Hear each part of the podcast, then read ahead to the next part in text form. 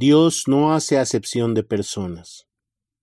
Pedro tomó la palabra y dijo, Ahora comprendo que en realidad para Dios no hay favoritismos, sino que en toda nación Él ve con agrado a los que le temen y actúan con justicia. Hechos capítulo 10 versículos 34 al 35.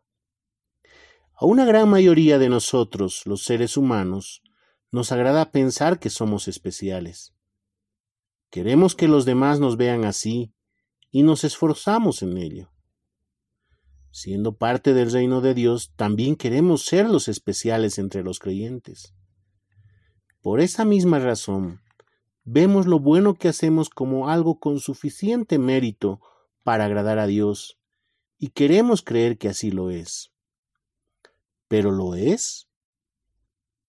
A nuestra naturaleza pecaminosa le fascina la gloria humana.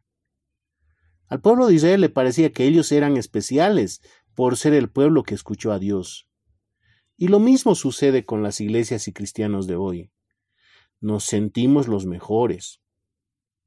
Pero la Biblia enseña exactamente todo lo contrario. Dios exige que seamos perfectos, y no lo hemos sido. Somos tan pecadores como los demás. No hay uno solo que haga lo bueno. Todos se han descarriado, a una se han corrompido. No hay nadie que haga lo bueno. No hay uno solo. Salmo 14, 1 y 3. Ni siquiera somos menos malos, porque no hay diferencia, por cuanto todos pecaron y están destituidos de la gloria de Dios. Romanos 3, 22 al 23. Sí, delante de Dios somos pecadores que merecen toda la ira divina. Pero hay una buena noticia. Cristo hizo todo lo necesario para salvarnos. Esa salvación está disponible para todos los que la necesitan. No solamente para el pueblo de Israel, sino también para todas las personas de diferentes nacionalidades. Aunque todos merecemos el infierno sin distinción, él nos regala su perdón gratuito, sin hacer acepción de personas. Eso es lo que Pedro comprendió en el pasaje de hoy. Cristo ganó la salvación para todos, y ninguno está excluido a menos que se excluya por sí mismo. Somos salvos gracias a sus méritos y por su misericordia.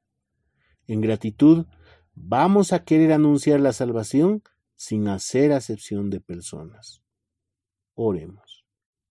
Señor, en gratitud a tu amor incondicional, porque me has hecho parte del reino de Jesucristo, quiero vivir en obediencia a Él.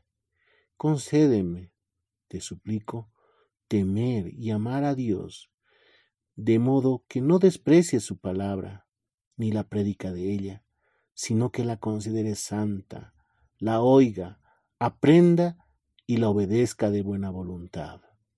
Amén.